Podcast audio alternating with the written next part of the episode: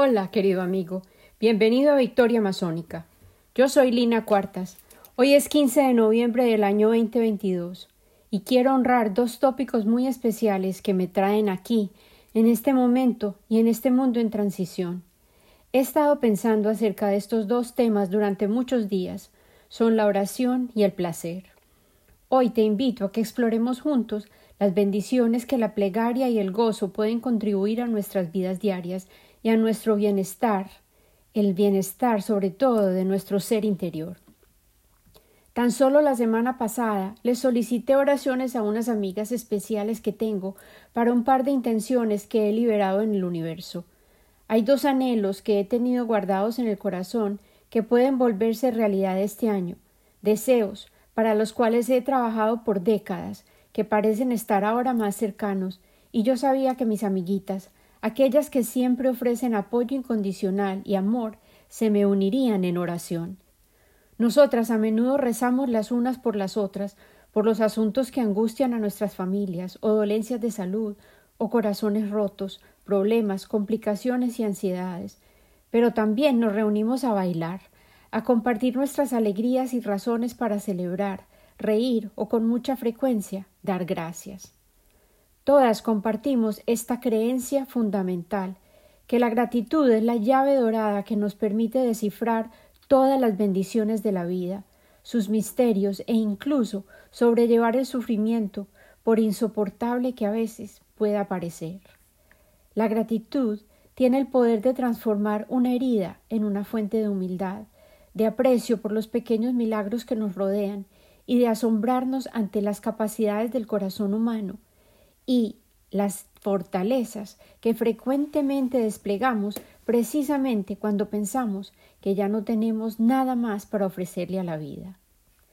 En cuanto a la oración, el profeta, aquel cuyas palabras nos dejó Khalil Gibran, respondió con gusto, y precisamente fue una sacerdotisa, una mujer que guiaba rituales, quien le preguntó al maestro Háblanos, maestro, acerca de la oración. Y él contestó, diciendo Tú oras cuando te sientes desesperado y necesitas algo, pero es tan importante que también ores inspirado por la plenitud de tu júbilo y en tus días de abundancia. Por ¿qué, qué es la oración sino la expansión de tu ser hacia el resto del universo?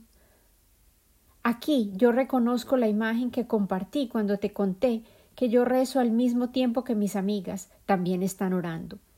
Imagina que al rezar estamos desplegando nuestros seres para que llenen el medio ambiente que nos rodea, y yo también creo que podemos conectarnos con otros que se hayan sumergidos en la oración, tejiendo hilos invisibles de intención, de comunión, de reverencia, que se expanden mucho más allá que nuestra identidad individual.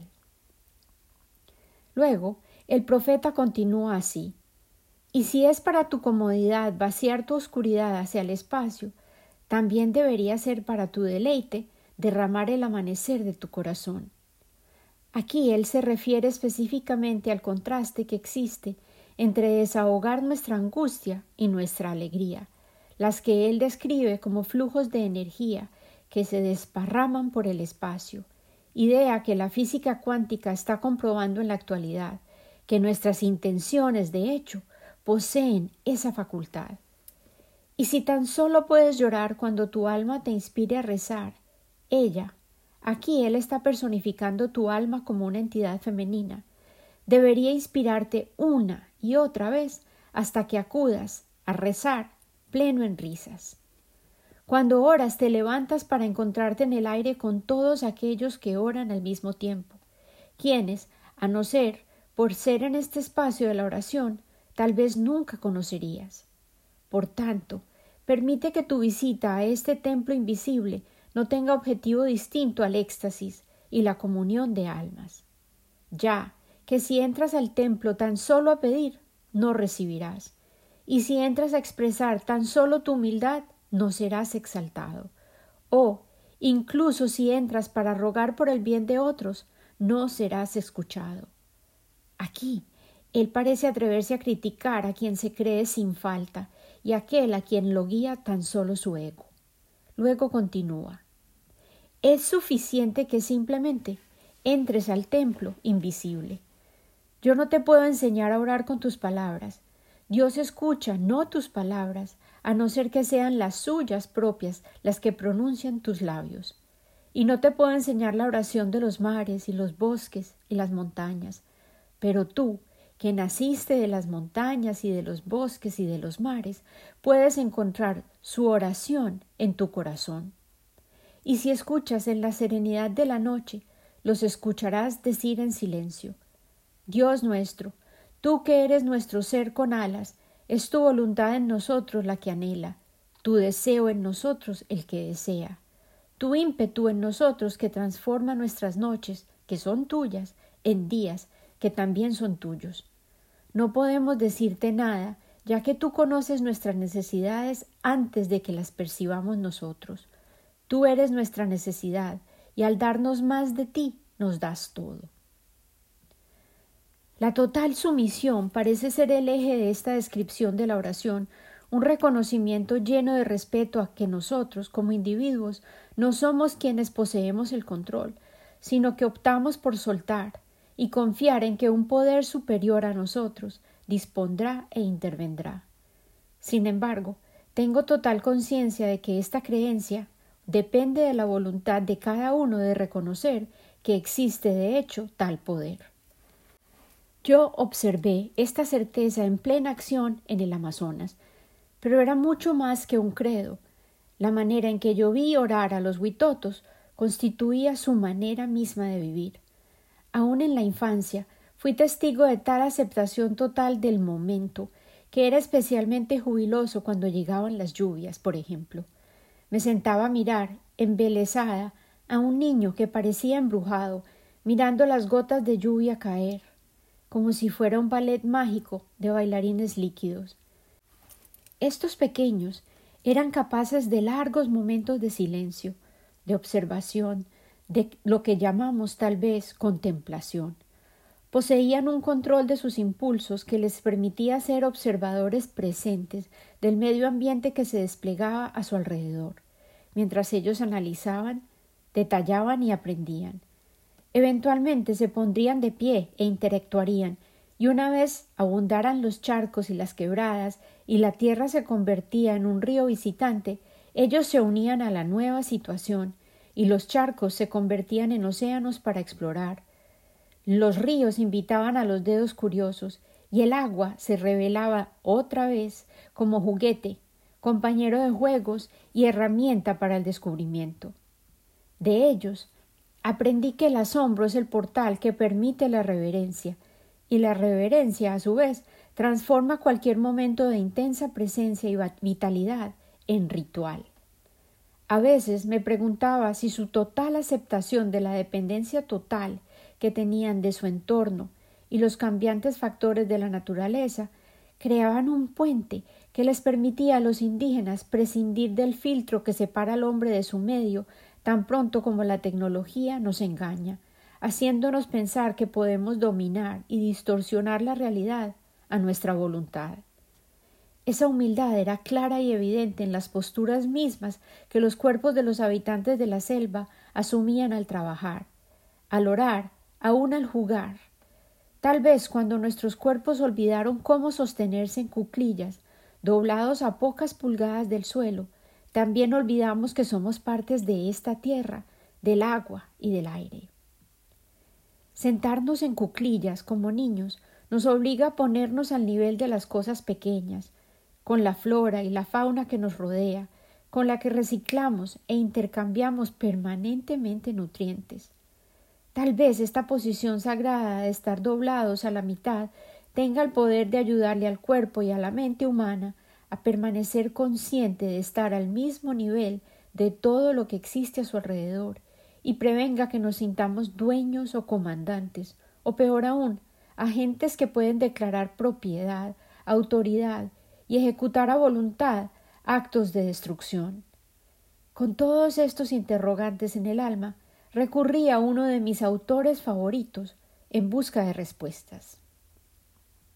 Wade Davis Es un antropólogo etnobotánico, cinematógrafo y fotógrafo, quien ha viajado por el mundo documentando la desaparición de lenguajes y sabidurías ancestrales de muchas culturas y posee una pasión particular por los habitantes del noroeste de la Amazonía colombiana, aquellos indígenas que han logrado sobrevivir a pesar de las amenazas monumentales que se acumulan en contra de su existencia.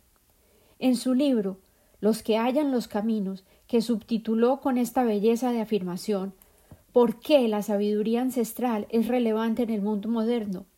Es un libro en el que él relata con precisión los detalles de la cosmovisión y los elementos culturales que distinguen a una cultura por la que siente particular admiración. En el capítulo en que relata sus observaciones en el Baupés colombiano, Davis viajó acompañado de Stephen Hugh Jones, quien había dedicado gran parte de sus labores de investigación a la comprensión de la cosmología de los Barazana y sus comunidades aledañas. En su narrativa, Wade Davis revela elementos fundamentales del complejo de culturas que se denominan colectivamente los pueblos de la Anaconda. Yo intentaré resumir de manera coherente las palabras de Wade Davis, citándolo textualmente en ocasiones y sintetizando algunas de sus observaciones.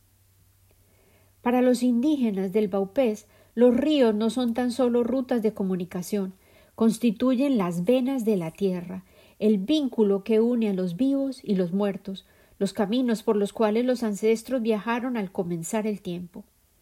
En un episodio anterior yo había mencionado los mitos de origen que coinciden en describir una gran jornada que partió del oriente, subió por el río de leche, la que es en realidad la Vía Láctea, en canoas sagradas que lideraban anacondas enormes.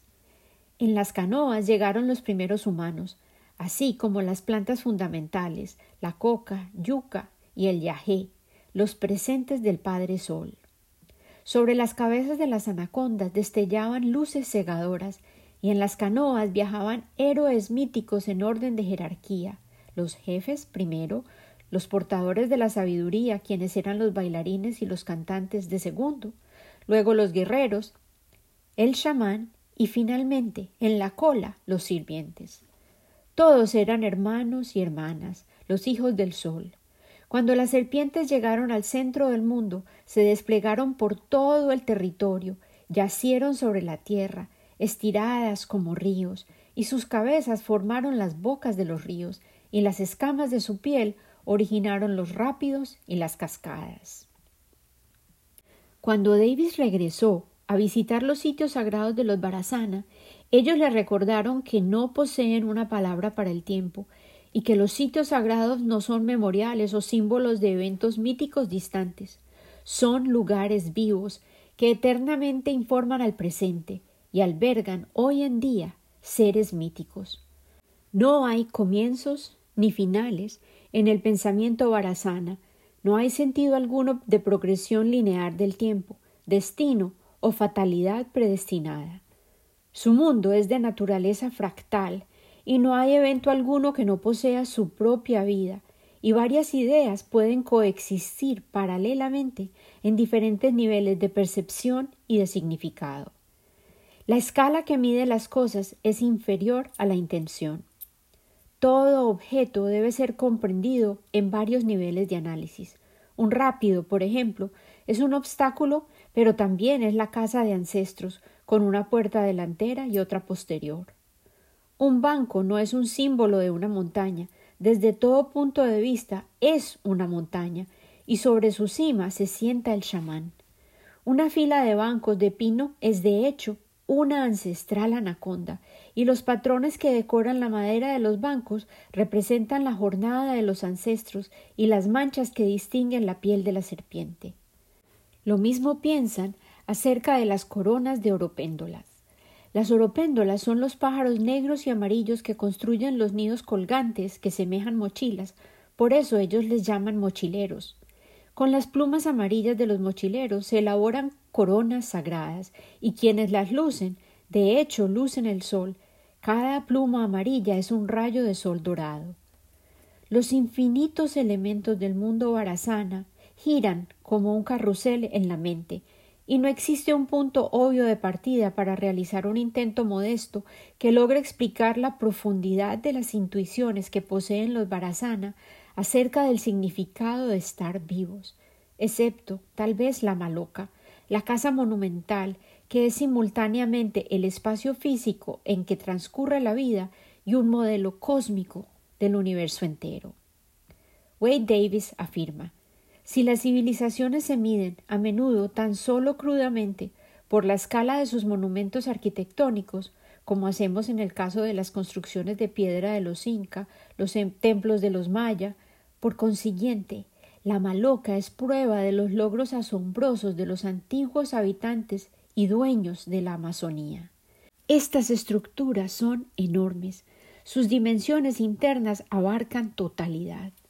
Generalmente son de 40 metros de longitud, unos 20 metros de ancho, con techos altos que se erigen 10 metros por encima de un piso de tierra, endurecido por diez mil pasos frenéticos de baile, así como el paso silencioso de los niños al amanecer. La maloca es la matriz de la comunidad, el oscuro y fresco refugio del clan, el espacio comunal en el cual ocurre y del cual emerge todo gesto social del espíritu. La simetría de la estructura es exquisita. Ocho postes verticales espaciados simétricamente en dos filas, con dos pares más pequeños cerca a las puertas, vigas que se cruzan para sostener el techo tejido de palma, erigido sobre columnas de sostén. A un nivel mundano, el espacio está dividido entre los dos géneros, con la parte frontal de la casa dedicado a los hombres y los visitantes. Las mujeres controlan el lado opuesto del espacio, donde la sartén de arcilla descansa sobre los cuatro postes que sostienen el mundo, y la cazaba, nombre científico de la yuca, es transformada por las madres diariamente en alimento, el pan cotidiano del grupo llamado casabe. La pulpa del casabe sale en un paso de su preparación a través del colador, que es cuidadosamente elaborado y tejido de madera, y éste es redondo, como la boca de la anaconda. El techo de la maloca es el cielo. Los postes de la casa son los postes de roca y las montañas que lo sostienen. Las montañas, a su vez, son los restos petrificados de los seres ancestrales, los héroes culturales que crearon el mundo. La viga central es, al mismo tiempo, el camino del sol, el río de leche de la Vía Láctea, la arteria que separa a los seres vivos del resto del universo. El piso es la tierra, y bajo la tierra fluye el río del submundo, cuya corriente contiene la muerte y la pena. Cada día el sol recorre el cielo de este a oeste, y cada noche regresa de oeste a este, siguiendo al río del submundo, que es donde habitan los muertos. Wade Davis detalla infinidad de componentes de las creencias de los Barasana que incorporaré en episodios futuros. Entre tanto, lo que quiero resaltar hoy es que para las comunidades que viven en las selvas del Piriparaná, el mundo natural en pleno está saturado de significado y sentido cosmológico. Cada piedra, cada cascada porta en su esencia una historia. Las plantas y los animales son manifestaciones físicas de la misma esencia espiritual. Y, al mismo tiempo, todo es mucho más de lo que parece, ya que el mundo visible es tan solo un nivel de percepción. Detrás de cada forma tangible, cada planta y cada ser vivo existe una dimensión de sombras, un lugar invisible a los seres ordinarios, pero visible al chamán. Este es el reino de los espíritus E, escrito H-E, un mundo de ancestros convertidos en deidades donde las rocas y los ríos están vivos, los animales y las plantas son seres humanos, la savia y la sangre son los fluidos corporales del río original de la anaconda. Escondidos en cataratas, detrás del velo físico de la caída del agua, en el centro mismo de las rocas están las malocas imponentes donde viven los espíritus E. Allí todo es bello, las plumas brillantes, la coca, la calabaza que porta el polvo del tabaco, que resulta ser, por supuesto, la calavera mismo y el cerebro del sol. Es allí, al reino de los espíritus E que el chamán regresa a través del ritual. Y, contrario a las teorías populares occidentales, el chamán de los Barasana nunca utiliza o manipula plantas medicinales.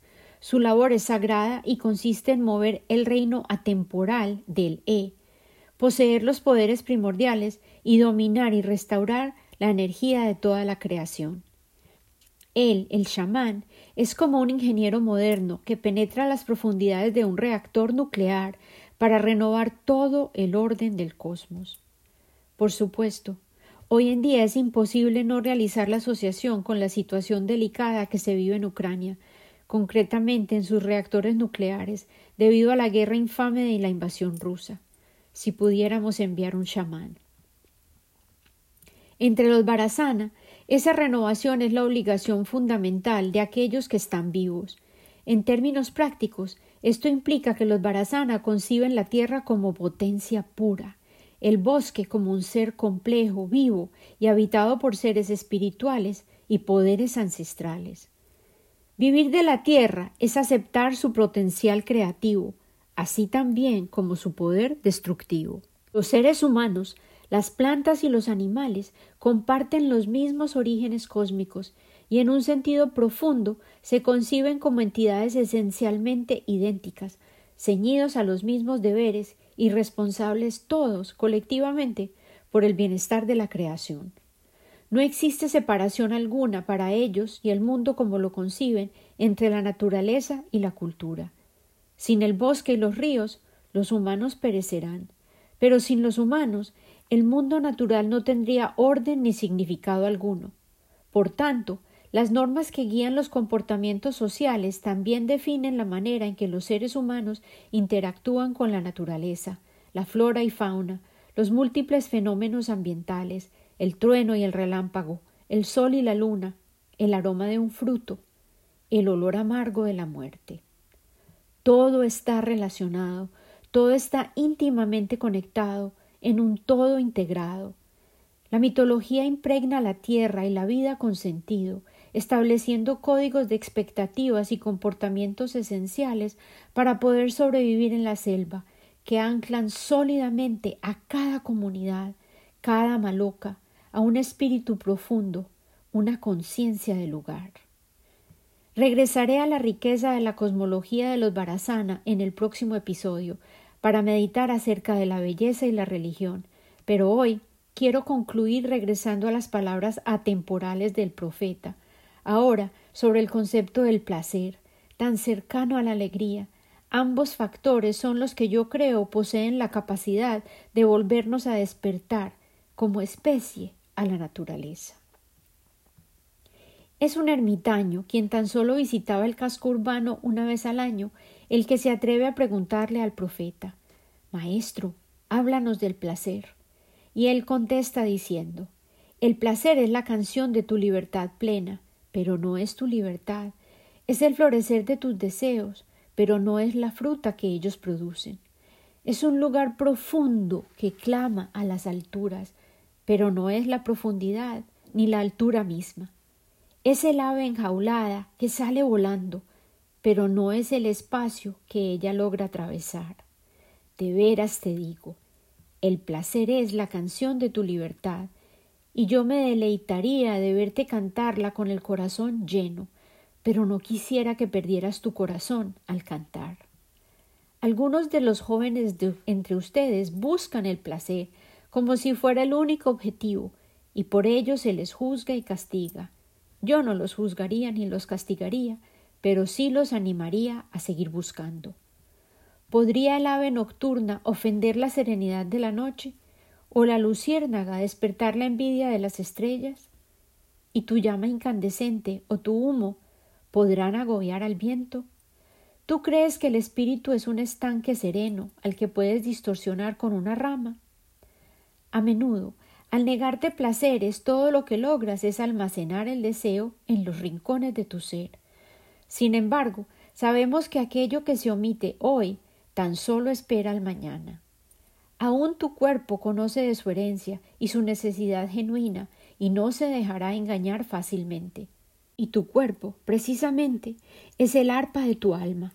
y es tu decisión si generarás con él dulce música o sonidos confusos. Y ahora te preguntarás en lo profundo de tu corazón ¿Cómo podré distinguir aquello que es bueno en el placer de aquello que no lo es? Ve a tus campos y a tus jardines y aprenderás allí cuál es el placer de la abeja que recoge el polen de la flor.